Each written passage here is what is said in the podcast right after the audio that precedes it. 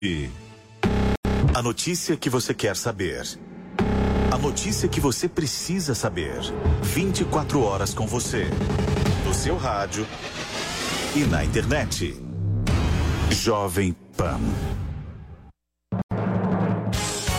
Emissoras brasileiras da Rádio Pan-Americana. Jovem Pan. Jovem Pan São Paulo. AM ZYK 521. 620 kHz. FM 100,9 MHz. Jovem Pan News Brasília. ZYH 709. 750 kHz. Jovem Pan News São José do Rio Preto. ZYK 664. 900 kHz. E mais 80 afiliadas em todo o país. Você também pode ouvir a Jovem Pan no seu smartphone ou tablet, através do aplicativo para iOS, Android e Windows Phone. Ou pelo portal jovempan.com.br. Jovem Pan, a rádio do Brasil. Jovem Pan.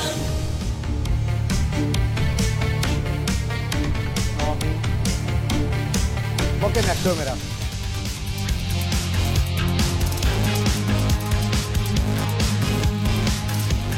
Agora 4 horas e 1 minuto. Muito boa tarde para você. Seja bem-vindo, ouvinte, espectador da Jovem Pan.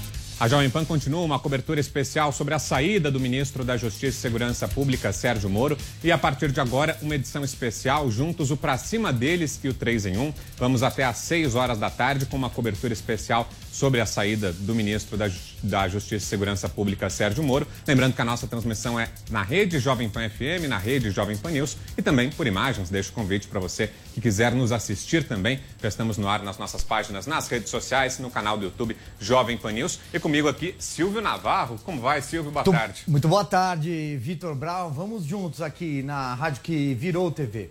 É isso, e deixa eu apresentar também os nossos convidados. Nessa edição teremos os convidados do Pra Cima deles, junto com a nossa trinca de comentaristas do 3 em 1. Aqui no estúdio com a gente, a procuradora Taméa Danelon, que coordenou a Lava Jato em São Paulo, hoje atua junto ao TRF4, Tribunal Regional Federal da Quarta Região, lá em Porto Alegre. Procuradora, seja bem-vinda, boa tarde. Muito obrigada, boa tarde a todos. Também Paulo Matias por aqui, boa tarde, Paulo. Boa tarde, boa tarde a todos.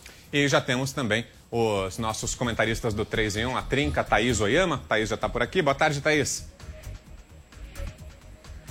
Ainda não. Daqui a pouco também teremos, então, os nossos três comentaristas do 3 em 1, Thaís Oyama, Josias de Souza e o Rodrigo Constantino, para a gente detalhar tudo o que aconteceu nesta sexta-feira, o pronunciamento do ministro da Justiça e Segurança Pública, Sérgio Moro, anunciando a saída do cargo e não só anunciando a saída do cargo, né, Silvio? Fazendo acusações graves contra o presidente Jair Bolsonaro, dizendo que o presidente interferiu no comando da Polícia Federal e que o presidente tem preocupação com um inquérito em andamento no Supremo Tribunal Federal, Silvio.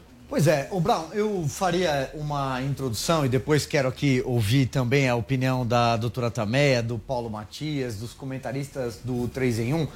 É, um presidente que abre mão de um esteio, um presidente que abre mão de um pilar do seu governo, tem que ter muita certeza do que ele está fazendo. Então, é, penso eu que o presidente pode ter dado um tiro no pé.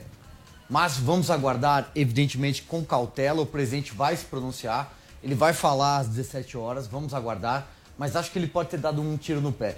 O ministro Sérgio Moro foi convidado para o governo Jair Bolsonaro como um pilar. O outro pilar é o ministro Paulo Guedes da Economia, que, segundo interlocutores em Brasília, inclusive informações do próprio Palácio do Planalto, também poderia estar de saída. Então, a partir do momento que o presidente começa a perder os seus esteios, começa a perder as rédeas do seu governo e pessoas importantes, eu acho que é um momento de cautela, mas também um momento de reflexão. Quem será que está dando esse tipo de conselho para o presidente da República? Quem será que disse ao presidente da República que ele poderia, eh, de alguma forma, confrontar o ministro Sérgio Moro ao demitir, da forma como foi feita a, a demissão do Maurício Valeixo, diretor-geral da Polícia Federal. Porque isso foi combinado ontem. E o próprio ministro Moro deixou isso muito claro no pronunciamento dele, de que ele tentou contemporizar, ele tentou conversar, mas essa tentativa de interferência no comando da Polícia Federal, e que não é nova, não é a primeira vez que se tenta fazer isso, tem que ser explicada. E a gente aguarda a explicação às 17 horas. Procuradora, e do ponto de vista da Lava Jato, isso afeta de que maneira o andamento dos trabalhos, a saída do ministro da Justiça, Sérgio Moro, e mais, como o Silvio disse, a demissão da forma como foi feita do diretor-geral da Polícia Federal? Então, sempre afeta porque gera uma instabilidade. E é, os, os, operadores do direito eles precisam de uma estabilidade para poderem trabalhar. É, então, evidentemente que quando você troca é, o ministro da Justiça, quando essa, essa, esse pedido de, de exoneração, é, por conta da, da troca do diretor-geral da Polícia Federal, não é só o diretor-geral da Polícia Federal que tá, vai ser substituído, uma série de outros cargos também vão ser impactados. Então, é natural que o novo é, diretor-geral da Polícia Federal substitua superintendentes da Polícia Federal ao longo dos estados. Esses superintendentes poderão trocar também os chefes das delegacias. Então, fica uma instabilidade. É, não foi adequada essa, essa forma do que aconteceu. É, não estou culpando o, o ministro Sérgio Moro, hipótese alguma, é, mas é, é, necessário que o ministro tenha autonomia para ele indicar os homens que vão trabalhar com ele, da confiança dele, que sigam a agenda dele. Então, é inadmissível que haja uma interferência do Poder Executivo, embora o presidente da República é, seja o chefe final da, do braço armado da, que é a Polícia Federal, mas evidentemente tem que ser respeitado o ministro. Então cabe ao ministro escolher o seu diretor, escolher os superintendentes e essa, é, pelo que foi trazido, essa interferência do Poder Executivo atrapalha muito as investigações em andamento, o combate à corrupção e o combate à criminalidade organizada. Paulo Matias, Paulo, e, e politicamente, é como tem muita gente cravando o fim do governo Bolsonaro, o que é que você acha? Olha, Brown, boa tarde, boa tarde a todos. Silvio, procurador, um prazer estar aqui com vocês. Eu quero conversar um pouquinho com você, ouvinte da Rádio Jovem Pan, que assim como eu, foi para as ruas durante vários anos no passado para exatamente condenar tudo aquilo que o PT fez no Brasil. A roubalheira completa que foi estabelecida aqui, a cleptocracia, como bem diz o professor Modesto Carvalhosa, que foi implementada no Brasil. Eu quero falar exatamente com você, porque hoje eu estou me sentindo é, exatamente como você está se sentindo, absolutamente traído. Eu estou me sentindo traído hoje porque nós apostamos de maneira muito clara de que esse governo teria dois pilares. Como bem disse aqui o Silvio, o pilar econômico, que fortaleceria as políticas liberais e traria mais empregos para as pessoas que não têm renda para sobreviver, e o pilar ético, que faria com que as pessoas acreditassem que esse governo colocaria o dedo na ferida. Eu queria ler aqui uma frase de Bolsonaro em novembro de 2018, logo depois que ele ganhou a eleição. Bolsonaro diz o seguinte: Eu não vou interferir em absolutamente nada que venha a ocorrer dentro da justiça no tocante a esse combate à corrupção. Mesmo que viesse a mexer com alguém da minha família no futuro, não importa o presidente deveria ter honrado a sua palavra e decepcionou milhares de pessoas que acreditam e ainda acreditam. Espero que ele tenha uma boa argumentação para tentar mudar essa história, mas que hoje o governo perdeu uma boa parte da sua significância política, perdeu. É uma pena que o povo brasileiro tenha que ver um episódio tão triste que nem hoje, da gente ver um ministro da qualidade que é Sérgio Moro. E para mim, eu vou ser muito sincero com vocês, independente do que o presidente Bolsonaro venha falar, é Sérgio Moro que está saindo do governo, não é nenhum outro ministro. É alguém que, na minha avaliação, é maior que o próprio presidente da República. Teremos sérias consequências. Bom, e como o Paulo disse, o presidente Jair Bolsonaro vai se manifestar. A gente segue na expectativa aqui. Está previsto para 5 horas da tarde um pronunciamento do presidente. Claro, a gente vai trazer ao vivo aqui a palavra dele, possivelmente, né, Silvio, com explicações a respeito de tudo que disse o Sérgio Moro, né? Porque o presidente foi alvo de acusações, né? Então agora viria uma resposta. Ele interferiu na Polícia Federal, ele mesmo tem medo realmente de um inquérito no Supremo Tribunal Federal? Qual inquérito seria esse? Seria aquele que se refere ao filho Brown, dele? É... E, e, só deixa eu lembrar, Silvio, que daqui a pouco também teremos aqui o professor Modesto Carvalhosa, advogado, especialista em combate à corrupção, dos grandes nomes do combate à corrupção no Brasil, daqui a pouco com a gente aqui também no Pra Cima dele. O Brown, eu acho que a gente tem que deixar um ponto muito claro aqui, é, que é o seguinte. O, o, ministro Sérgio Moro, no seu pronunciamento, 45 minutos, ele falou a partir das 11 horas da manhã, tem um ponto que me chamou muita atenção. E eu acho que o diabo mora no detalhe. É, ele foi muito claro quando ele disse o seguinte: mais de uma vez foi pedido, mais de uma vez foi dito que o diretor-geral da Polícia Federal deveria cair. Qual a causa? E o ministro pontuou isso na fala dele mais de uma vez. Qual a causa para tirar o diretor-geral da Polícia Federal? Qual a explicação? E a gente sabe que o ministro Sérgio Moro, quando montou o seu governo, quando montou ali, o seu governo não, mas a sua pasta de forma vertical, ele trouxe gente muito boa, trouxe toda aquela equipe da Lava Jato no Paraná, que fez um trabalho brilhante, que mudou o Brasil. Então, qual a causa para tirar o Valeixo? Qual a causa para tirar o superintendente no Rio de Janeiro? O superintendente em Pernambuco? Só para usar aqui dois exemplos que o agora ex-ministro e talvez o juiz mais corajoso do Brasil usou. Qual a causa? Respostas que a gente deve ter então daqui a pouco, esperamos, né, no pronunciamento do presidente Jair Bolsonaro.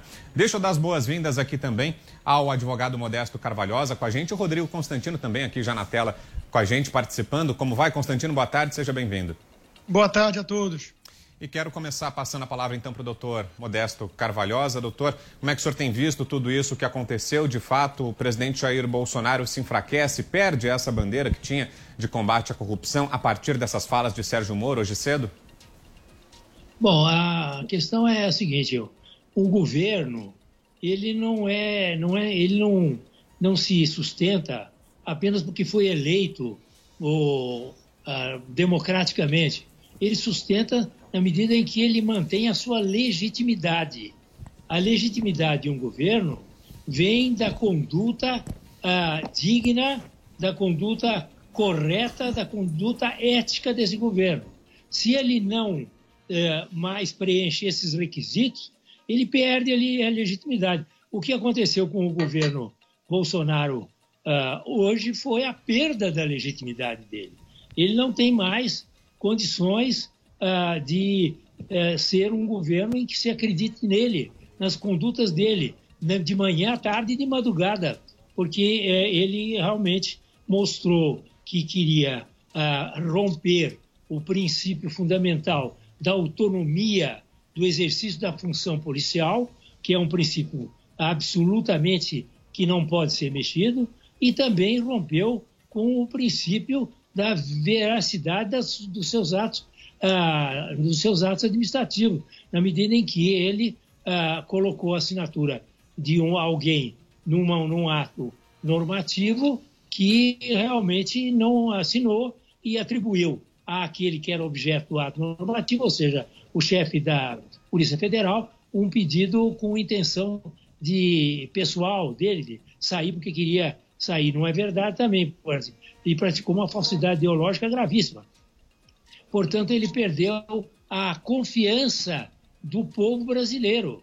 É, o governo que perde a confiança perde a legitimidade, e perdendo a legitimidade, ele realmente não sustenta mais, a não ser inercialmente, para cumprir tabela, como um time de futebol que não tem mais nenhuma a, posição no campeonato e que pode até cumprir a tabela, mas ele já perdeu completamente a credibilidade, a legitimidade. É uma pena. Silvio.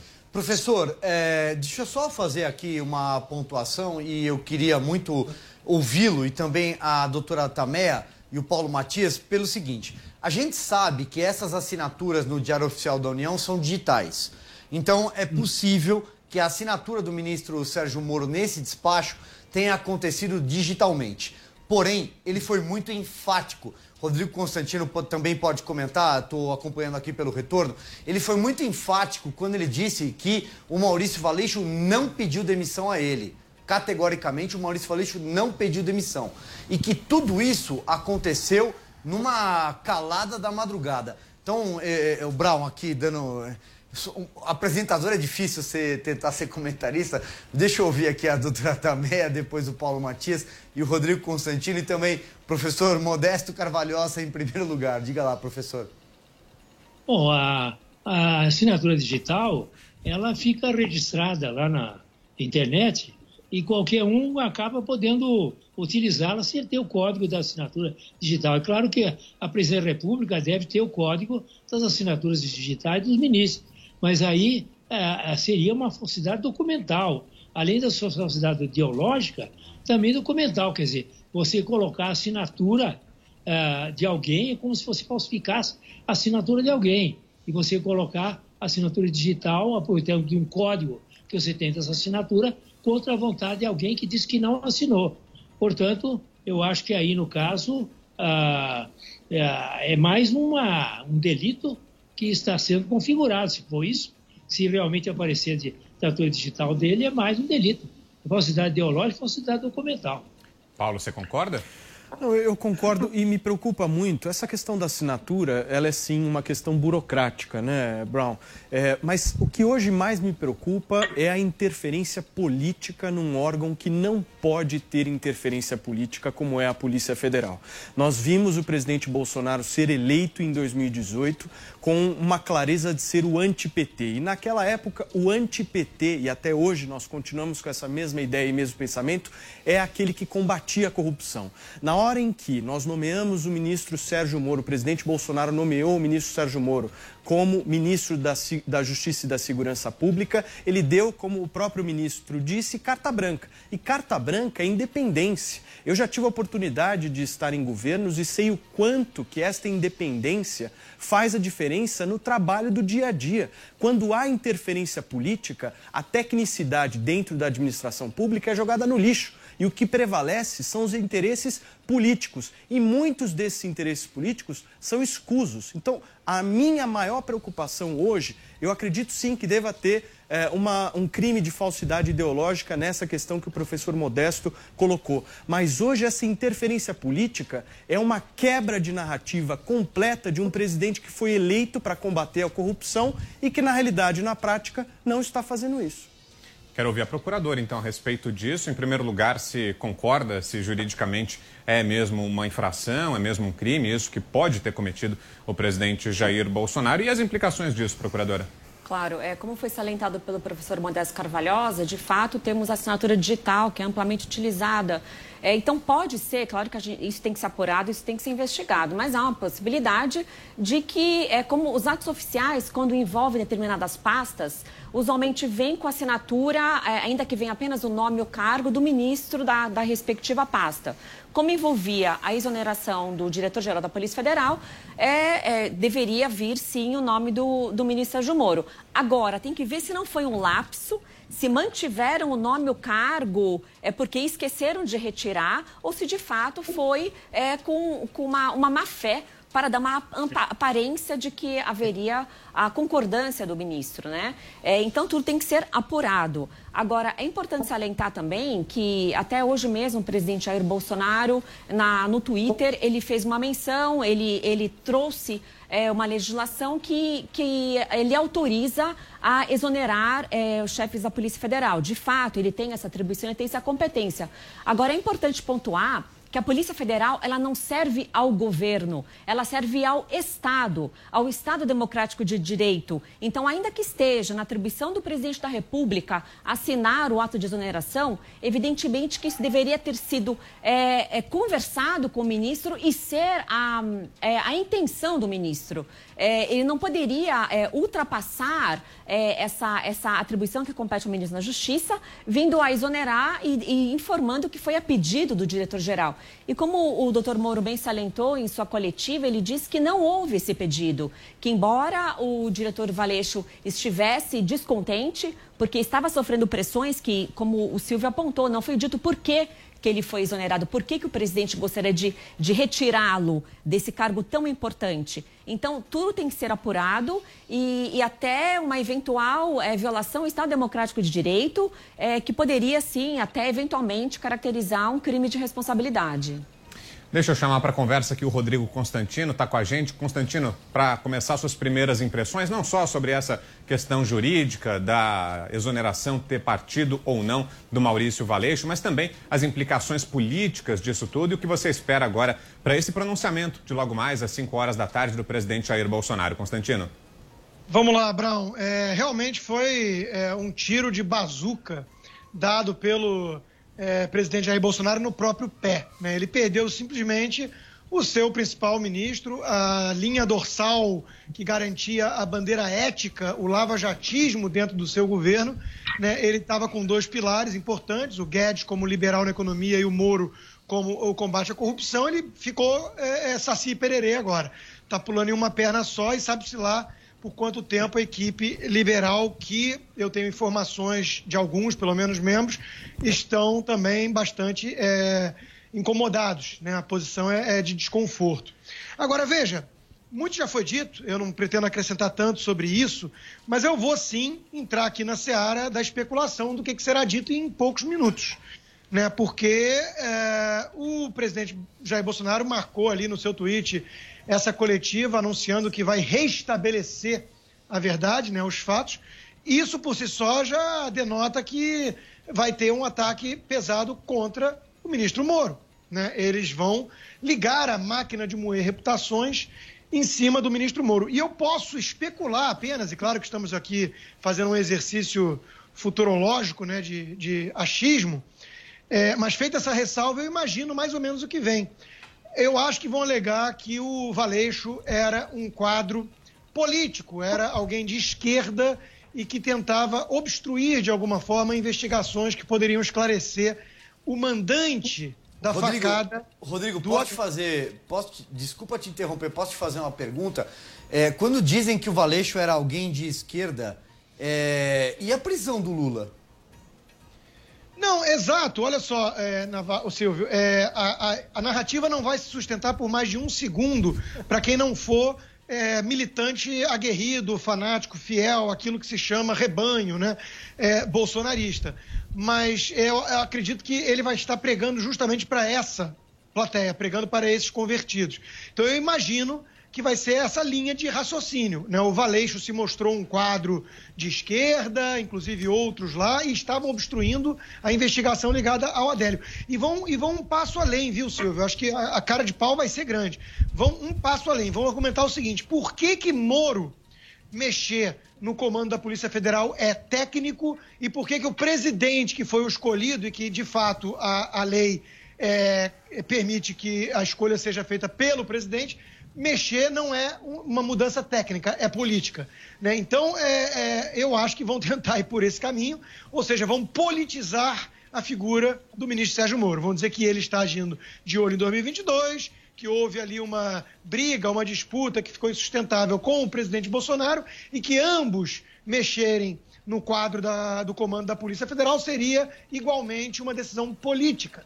Então vão por esse caminho. Se o presidente Jair Bolsonaro realmente for por esse caminho, é aquilo que no poker a gente chama de all-in, né? Quer dizer, todas as fichas colocadas nessa narrativa, ele estaria dobrando a sua aposta e hoje a reação que nós vimos até aqui, né, é, parece para dizer o mínimo, o mínimo, uma aposta extremamente ousada e arriscada, porque o ministro Sérgio Moro, concordo com muitos, né, ele é maior do que o presidente Bolsonaro, assim como o lava-jatismo é maior do que o bolsonarismo. Rapidamente, Paulo, para eu chamar o doutor Modesto na sequência. Vai lá. Eu, eu queria comentar o que o Constantino está falando e fazer uma observação, né? Que momento inapropriado uma mudança dessa, né? Que hora? Nós estamos no meio de uma pandemia, onde o Brasil precisava estar unido, se esforçando para que a gente consiga primeiro sair de casa, depois conseguir restabelecer os nossos hábitos e costumes da maneira como nós tínhamos ontem, depois recuperarmos os nossos empregos e aí miram no pilar ético do governo e destroem esse pilar ético. Agora, eu queria que o Constantino comentasse, eu já falei sobre isso e repito. Para mim, hoje, se o presidente Bolsonaro está agindo politicamente, né, olhando para 2022, ele não sabe fazer política. Porque, para mim, hoje, com um ato da forma como foi feita, nasce um novo candidato à presidência da República em 2022 que tem nome e sobrenome: Sérgio Moro. O que, que você acha, Constantino? Somente se o Sérgio Moro quiser isso, né, Paulo? E eu acho, inclusive, que muitos vão tentar é, empurrá-lo nessa direção, mas eu tenho sérias dúvidas se é o desejo dele. Inclusive, é, a narrativa de que é isso que ele quer é exatamente parte da desculpa bolsonarista de que ele está é, virando um agente político.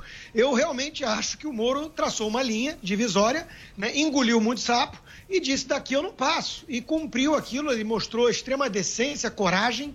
Né? Eu acho que é uma figura heróica do ponto de vista nacional, né, que deu um sacrifício, uma cota de sacrifício pessoal, inclusive assumindo riscos de integridade física sua e da sua família, pelo país, né, e traçou uma linha. E falou: dali eu não passo. Ele vai ver o que ele vai fazer. Ele podia negociar é, Supremo Tribunal Federal, se fosse o caso. Ele pode fazer o que ele quiser em termos de financeiros. Né, agora, ele, ele realmente tomou uma decisão com base em princípios éticos. E é aquilo que está tão em falta na política brasileira. Então, respondendo a sua pergunta, Paulo, eu até adoraria vê-lo ir nessa direção. Tenho dúvidas se é o que ele quer, e se realmente ele for convencido, persuadido nessa direção, boa sorte, porque é um vespeiro e ele percebeu já a essa altura isso. E deixa eu avançar um pouquinho, então, para a gente falar um pouco de futuro, né? Do que vai ser a partir de agora. A gente vai ter o pronunciamento do presidente, mas de qualquer maneira já há movimentações, já há pedidos de impeachment sendo elaborados contra o presidente Bolsonaro. Randolfo Rodrigues, Randolph é um dos que anunciou agora há pouco que vai apresentar pedidos de impeachment contra o presidente Jair Bolsonaro. Quero ouvir o doutor Modesto Carvalhosa, a opinião dele sobre isso. Acha que realmente são devidos esses pedidos nesse momento ou não? Ainda é cedo? Diga, professor. Bom, a, a reação, a cidadania e os deputados não deixam de ser cidadãos também, tem todo o direito de, é, de petição, o direito de pedir as providências heróicas da, do impeachment que está previsto, inclusive no artigo 85 e no artigo é, seguintes da Constituição, e que é evidente que vão chover dezenas de pedidos ah, dentro do junto ao, à Câmara dos Deputados no sentido do impeachment dele. É claro que outras soluções podem ser encontradas.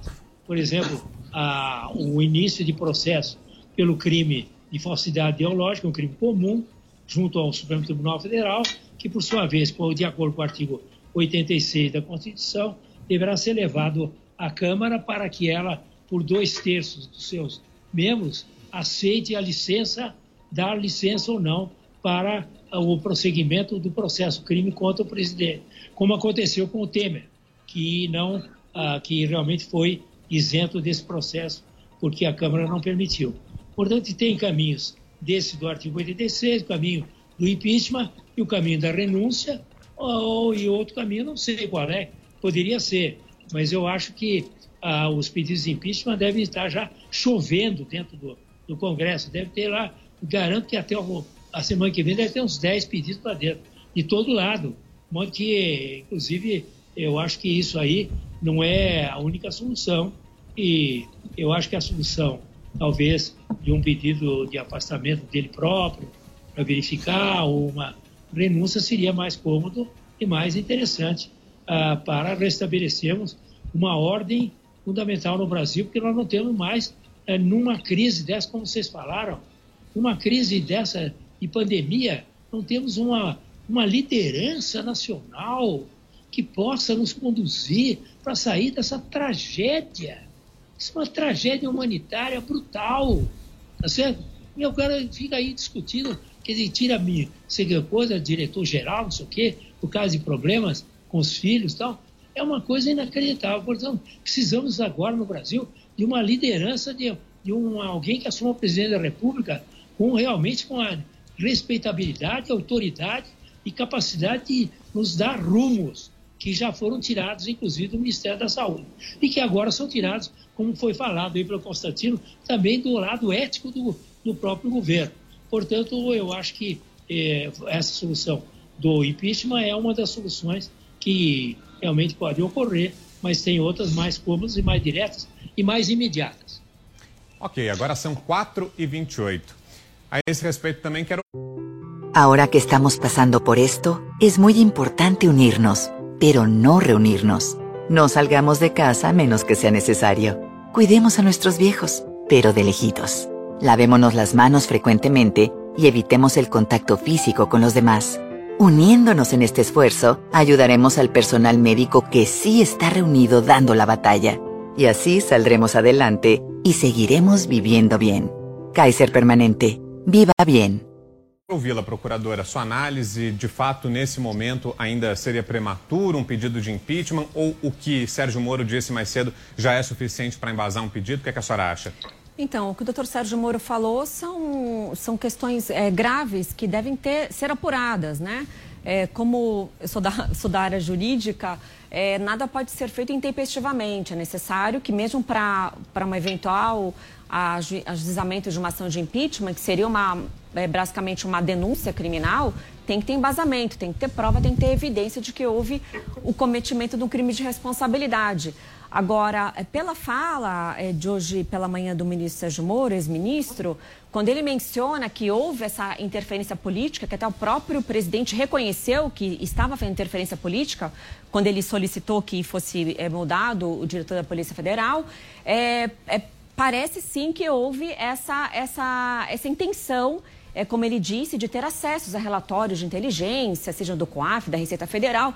Então, a princípio, é, se houve de fato tentativa, no meu ponto de vista, poderia sim estar caracterizado o crime de responsabilidade porque seria, não deixa de ser um atentado ao Estado Democrático de Direito, porque as instituições, elas devem funcionar autonomamente, os poderes devem fluir autonomamente, um fiscalizando o outro, mas não um interferindo no outro. Então, como já dito anteriormente, o presidente da República, ele não pode jamais interferir numa investigação, ele não pode é, interferir no trabalho direto do, do, do, membro da Polícia Federal. Então, é, acredito que deve ter uma apuração prévia, até o, o próprio Procurador-Geral da República, que compete a ele é, investigar o presidente da República, é, caberia, sim, apurar melhor esses fatos, porque o, o, funcionamento autônomo da Polícia Federal é muito importante. E uma outra questão também que me chama a atenção, é, agora que foram votados os orçamentos de guerra e também os auxílios dos estados e aos municípios por conta da pandemia do coronavírus, é, é a importância da fiscalização desses valores. E recentemente o, ex-ministro Moro, ele trouxe ao Twitter essa questão. Ele falou que ele iria fiscalizar é, aplicação desses valores. Então, são verbas muito elevadas.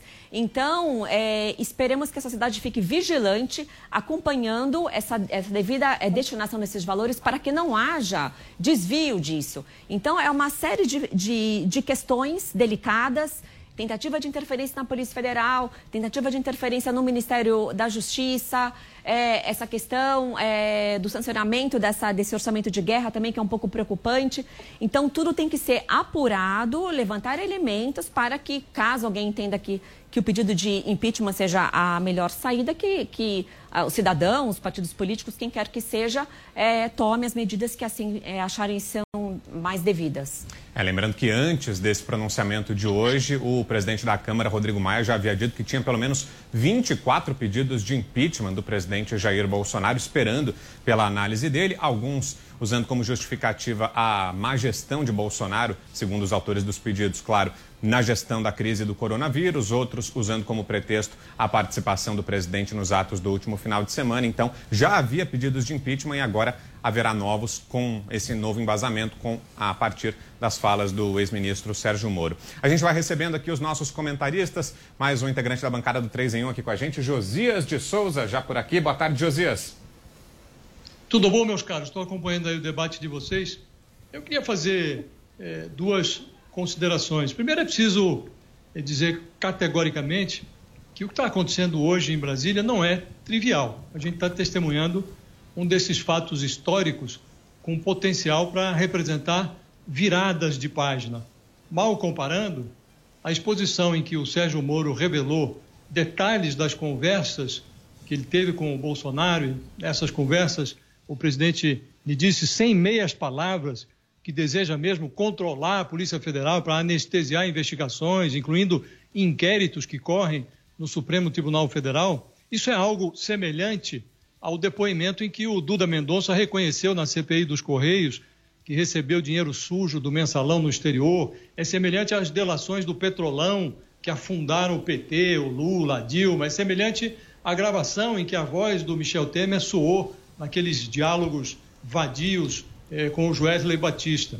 A segunda coisa é que é preciso reconhecer que o conteúdo da exposição do ministro Sérgio Moro, do agora ex-ministro Sérgio Moro, não é surpreendente.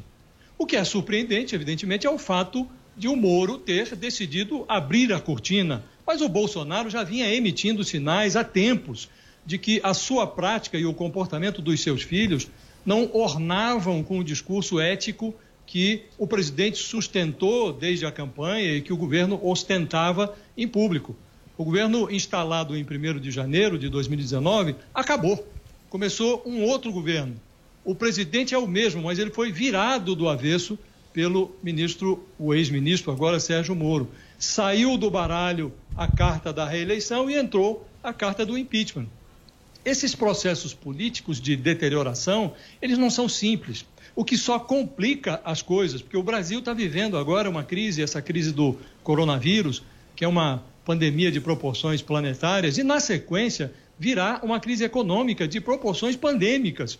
E a presença de um presidente zumbi no Planalto só agrava esse quadro. Ainda outro dia, numa cerimônia de transmissão de cargo ali do ministro da Saúde, eh, do Henrique Mandetta, para o novo ministro, o Nelson Tait, o vice-presidente Hamilton Mourão brincou, dizendo que estava tudo sob controle, não se sabia de quem. De repente, a piada virou realidade. O mais dramático é que o Bolsonaro chegou a esse ponto sozinho sem a ajuda da oposição. O presidente criou as suas próprias crises, as crises que afundaram o governo dele. Isso é que é lamentável. Silvio. Perfeito. Deixa eu aproveitar, Josias, te fazer aqui uma pergunta. Acho que a Thaís também, Oyama já está conosco, Daqui a pouquinho. também, também pode comentar e todos os demais convidados. Josias, é, a gente já viu chegar lá presidente, a gente já viu cair presidente. Agora, do ponto de vista da governabilidade, qual é a tua avaliação é, da segunda-feira? Como é que começa o Brasil na segunda-feira? Porque muitos partidos, sabemos, são lavajatistas e não bolsonaristas. É, o Bolsonaro cometeu um erro primário. Ele fez a campanha dizendo que ia mudar a, a sistemática de governo. Então, saiu o governo de coalizão e ele precisava colocar alguma coisa no lugar.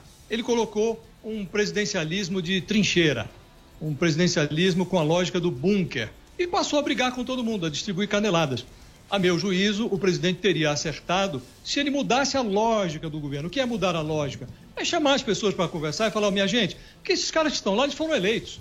É, réus, é, é, investigados, denunciados e cúmplices, todos foram eleitos. Então você vai ter que lidar com essa gente. Então era chamar os líderes, os presidentes de partidos e dizer: olha, mudou o jogo, agora não tem mais é, mensalão, nem petrolão, é, o jogo agora é diferente. Então nós podemos fazer, por exemplo, um jogo do orçamento.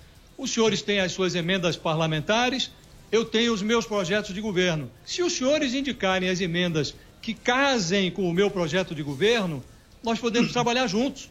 E vocês vão fazer a sua, o seu proselitismo político lá na sua região, no seu estado, para se reeleger, para virar governador, o que for. Então ele inseriria os parlamentares no projeto de poder dele. O que fez o Bolsonaro? Chegou avisando que era candidato à reeleição e brigando com todo mundo. Então ele inviabilizou na prática, ele antecipou a própria sucessão em quatro anos. E agora ele imaginava, é, com a, a, crise do coronavírus, ele empurrou todo mundo para a trincheira oposta: os governadores, os prefeitos, a cúpula do Congresso Nacional, os ministros do Supremo. Então ele comprou briga com todo mundo.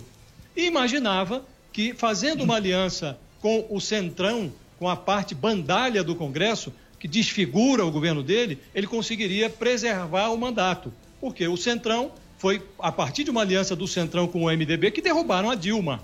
Então, agora o Centrão, ele aluga o seu apoio, ele não vende em definitivo. Se o Bolsonaro se enfraquece, o Centrão pula dessa canoa, antes de entrar, aliás, está com o pé ali e o pé fora. Então é uma ilusão ele imaginar que teria o apoio do Centrão se ele é, é, cai em desgraça como está caindo agora. Então, na segunda-feira, a situação que, que se coloca é essa. O governo vai abrir o expediente com um presidente manco, se, se bobear sem as duas pernas e com o, os, os chacais na sua jugular, querendo derrubá-lo.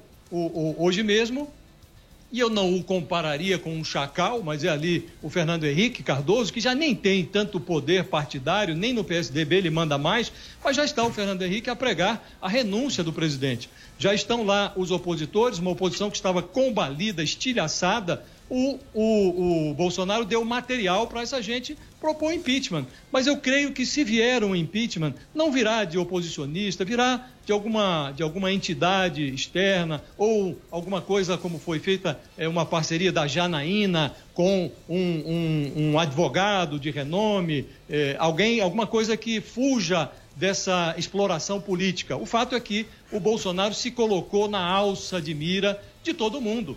Então, para responder objetivamente a sua pergunta, o expediente será aberto na segunda-feira com um presidente sem condições de estabelecer algum tipo de governabilidade. Estão hoje lá os generais a discutir o que fazer com o governo. Estava todo mundo apagando um incêndio atrás do outro, agora pegou fogo no circo. Não tem mais como apagar o incêndio. Agora é assistir é, é, a, a, a, o governo queimando e ver o que faz com o rescaldo. Bom, deixa eu acionar também a Thaís Oyama, vai participar com a gente aqui desse nosso programa especial, dessa junção do Pra Cima deles com o 3 em 1.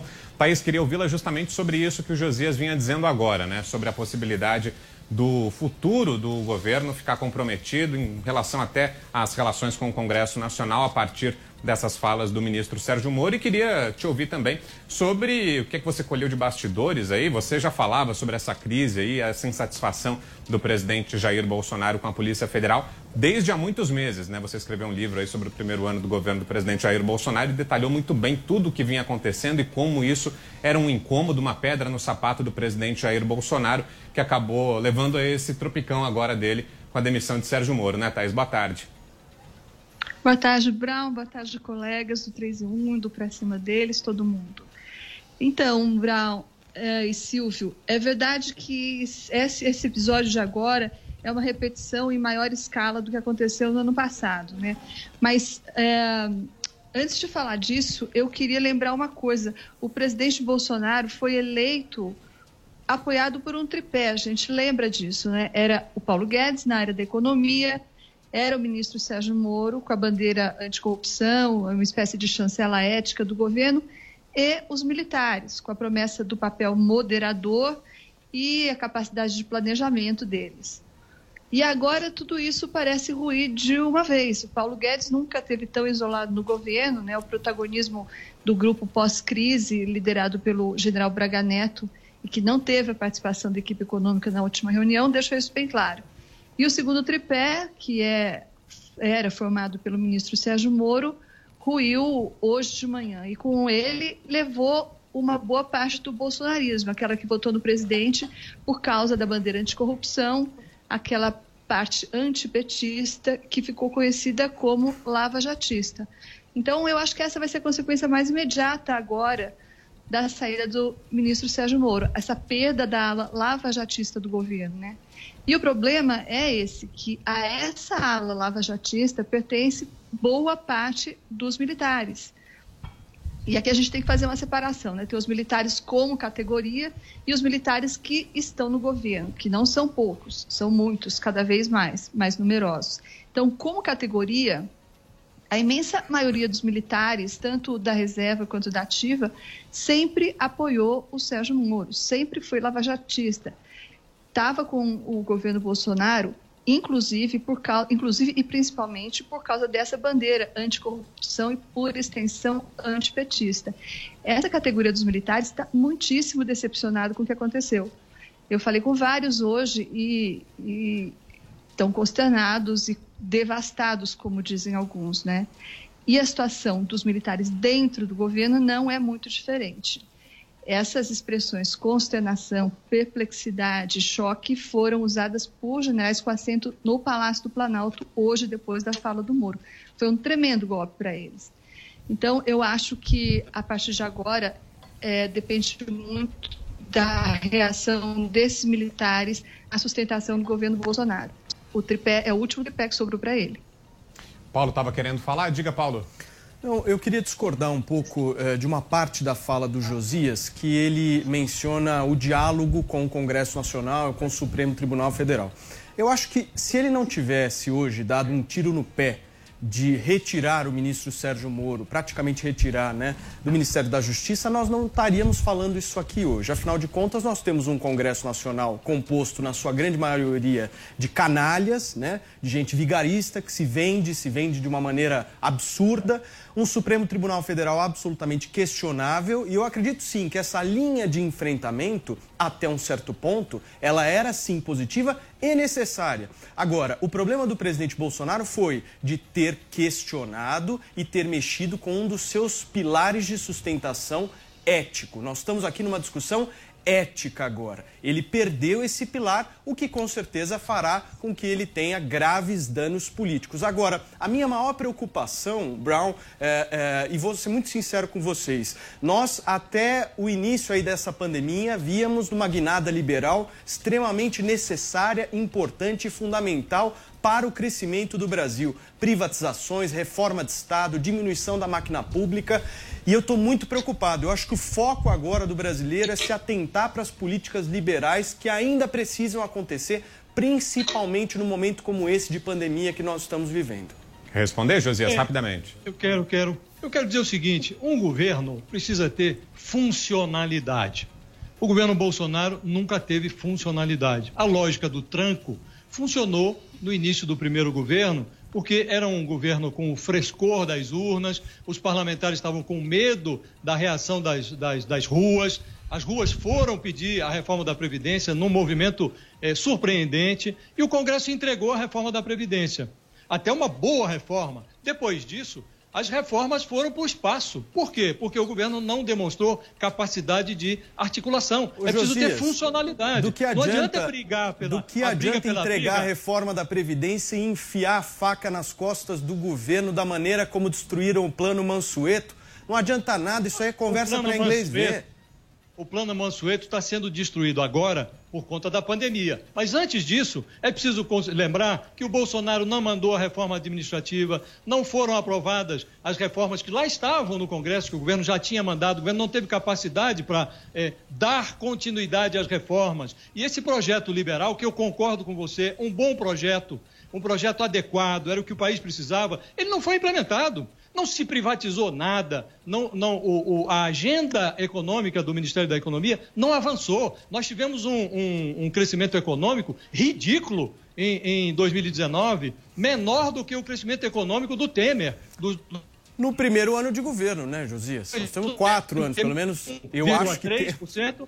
E a- Sim, mas o primeiro ano, o primeiro, o primeiro ano começou com uma perspectiva de virada, que o governo falava em 2, 3% de crescimento no início, dizia-se que ia privatizar o mundo. O, o Paulo Guedes falava em zerar o déficit no primeiro ano. Tudo isso se frustrou. Por que se frustrou? Porque o governo entrou numa lógica da guerra. E é a guerra pela guerra. O governo guerreava consigo mesmo. O, o presidente fabricava crises do nada, uma crise atrás da outra. Eu Isso concordo. não funciona. Eu concordo. Eu só discordo de você de achar que Congresso Nacional e Supremo Tribunal Federal são santinhos e que o presidente tinha Não, que dialogar com eles. isso? Eu, eu discordo disso. Eu isso? acho que tem que ter Quem firmeza na posição. Quem disse isso? Eu não disse nada disso. O Congresso é a picaria. Eu falei no início. O Congresso está cheio de eh, eh, denunciados, investigados e cúmplices. Quem não é denunciado e investigado é cúmplice. Então, mas você quer conversar Então- com essas pessoas? Ué, mas eles estão lá, você vai fazer o quê? Você precisa aprovar as suas reformas Ué, lá. você vai ter Então o povo junto chegar... contigo. Eu acho que essa era a estratégia. Mas eu entendi o Bom, seu ponto era a de vista. estratégia. Então nós estamos tá, falando de uma estratégia que não funcionou. Então, é, Pois é, é, perfeito. sua forma- Agora, é, discutir e chamar para uma conversa essas pessoas, eu discordo. Deixa eu vai colocar aqui na. quê, então? Josias, dá um instantinho só. joga- vou vou joga colocar aqui também o Rodrigo vestes. Constantino, Josias. Vou chamar o Constantino para participar desse debate de vocês. O Constantino estava querendo falar também, estava ansioso aqui, querendo entrar. Vai lá, Constantino, fala aí. Não, não, eu entendo, eu entendo a angústia do Paulo é, diante dessa pressão que, que às vezes parece colocar toda a responsabilidade e culpa do fracasso de avanço de reformas liberais no colo do ministro Paulo Guedes ou do presidente Bolsonaro, dado que é, a matéria-prima que temos é essa argila é, do centrão fisiológico. né? Então, é, você não quer mensalão, você não quer divisão ministerial com base em feudos partidários dos caciques e você não quer mala de dinheiro em articulação. Então é difícil, a gente tem que reconhecer esse dilema. A pressão nas ruas exerce um papel, né? E, e o perigo que fica agora para o país é justamente a posição do ministro Paulo Guedes, até porque antes da saída do Moro já tinha a história do Pró Brasil, que é, é, usando o pretexto em parte do coronavírus, que, como muito lembrou, lembrou muito bem o Paulo, né, Matias, é, jogou no lixo o plano Man- Mansueto e virou Mãe Sueto, né? É, também estava tentando ser usado ali como pretexto para dar uma guinada desenvolvimentista na economia. A gente sabe que os militares, via de regra, eles têm uma cabeça mais dirigista, mais estatizante, eles, eles têm um, um saudosismo em relação à era do regime militar na área econômica, e isso não funciona. Não adianta chamar o Delfim Neto de volta. Né? Aliás, o mesmo que estava é, assessorando Lula. Né? É o Sarney da economia, está há 40 anos em torno do poder, menos no atual governo. Por quê? Porque nesse governo tem um ministro liberal. Então, o que fica agora é isso. Qual vai ser daqui para frente o papel do Paulo Guedes? Conversei com gente da equipe econômica hoje, sei que há um clima de frustração, de preocupação. Né?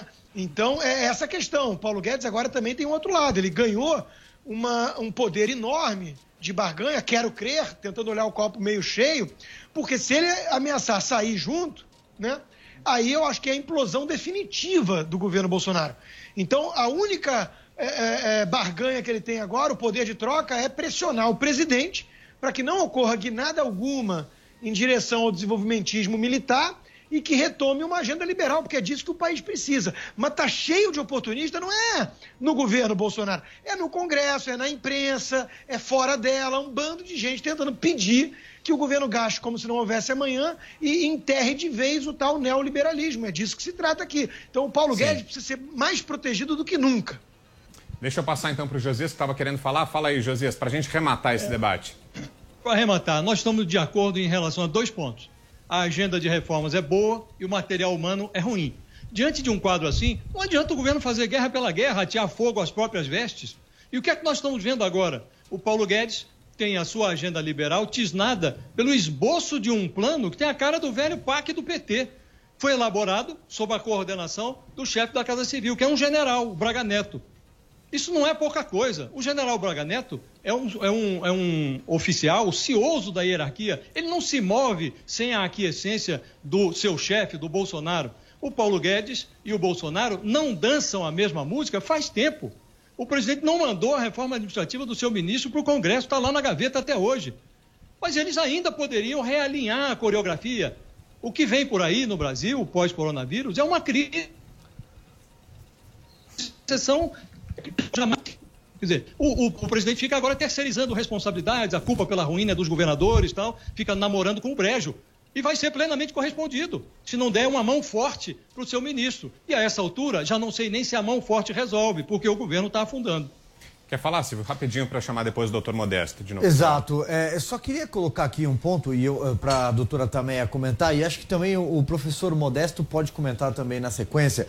É, um, um dos aspectos ali que também me chamou a atenção na, na, na fala do, do ministro Moro, agora ex-ministro, é em relação ao COAF que trata das movimentações financeiras, doutora. É, é uma espécie de um fiscal, vamos chamar assim, né? Ele registra as movimentações financeiras acima de 100 mil reais.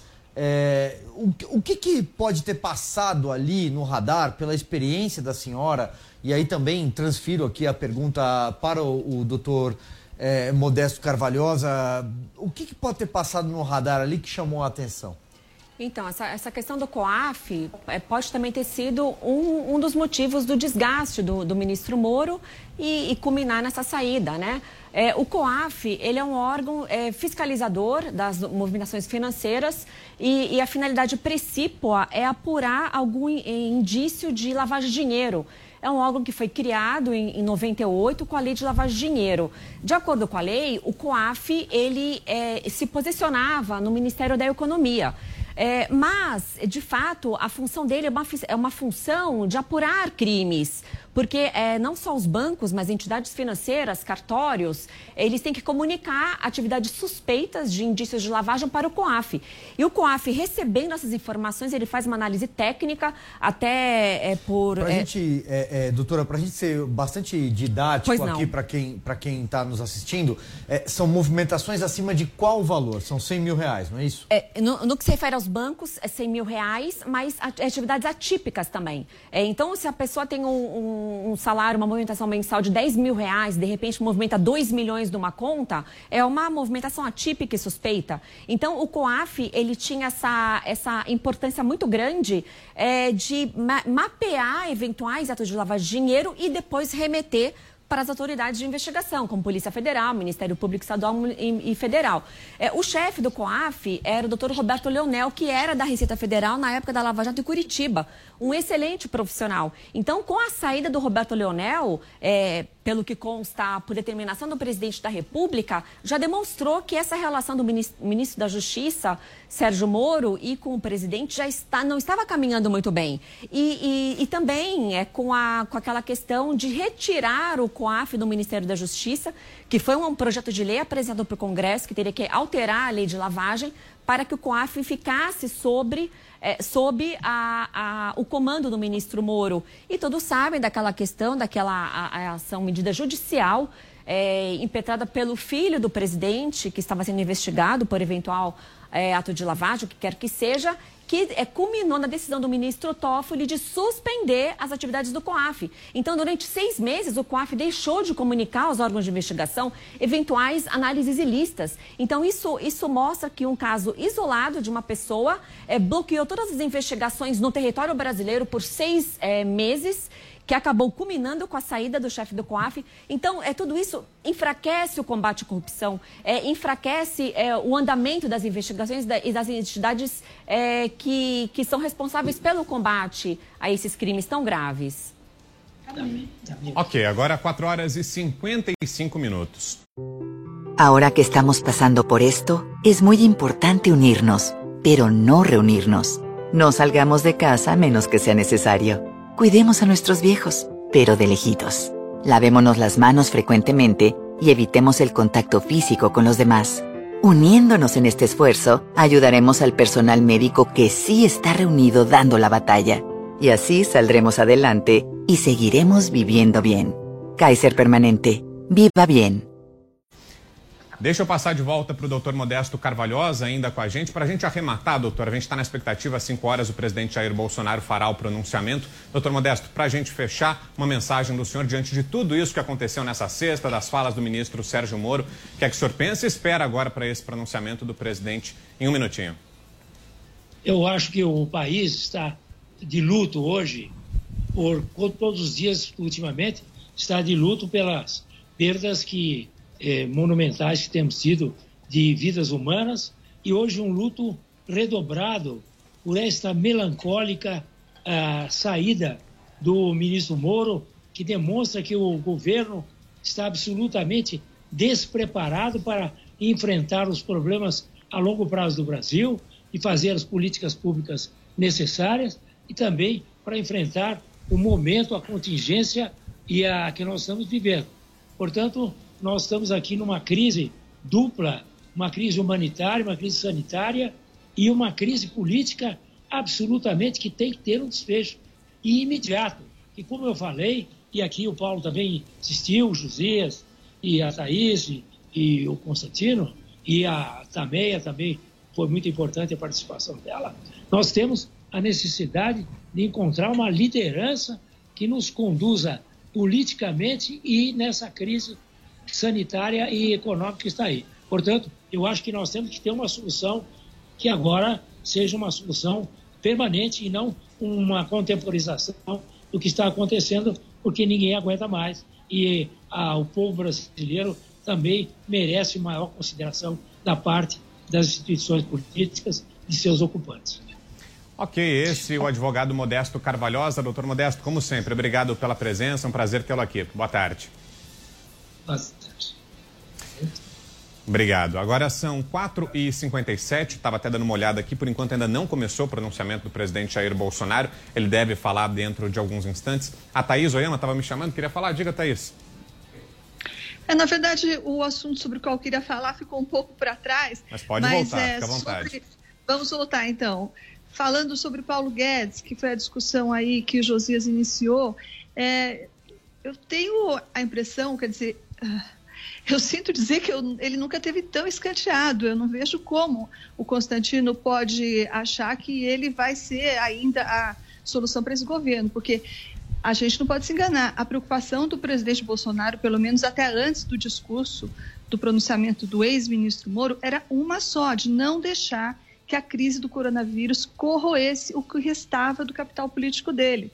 Então, não é por outro motivo que esse gabinete do pós-crise, liderado pelo general Braga Neto, está tão empenhado em gastar dinheiro, gastar dinheiro que existe, que não existe, e produzir empregos. Também não é à toa que uma das primeiras uh, informações que eles deram, os primeiros anúncios, foi aquela do Tarcísio de Freitas, o ministro Tarcísio da Infraestrutura, que disse que o governo pretende abrir estradas e construir obras e, com isso, gerar um milhão de empregos. Seria, seria um pacote desenvolvimentista financiado, ainda não se sabe bem por quê e nem por onde umas uh, misteriosas parcerias público-privadas, etc. Ninguém está muito interessado, na verdade, em saber de onde vem esse dinheiro, porque eles estão cogitando, inclusive, imprimir dinheiro. Então, nesse cenário, nesse cenário em que a preocupação é primordialmente não deixar a reputação do capital político do presidente ser erodida pela crise, é, é, claro que não existe muito espaço ou vai existir cada vez menos espaço para o ministro liberal como o ministro Paulo Guedes. E antes de eu passar só para o Constantino responder ao que disse a Thaís agora, lembrando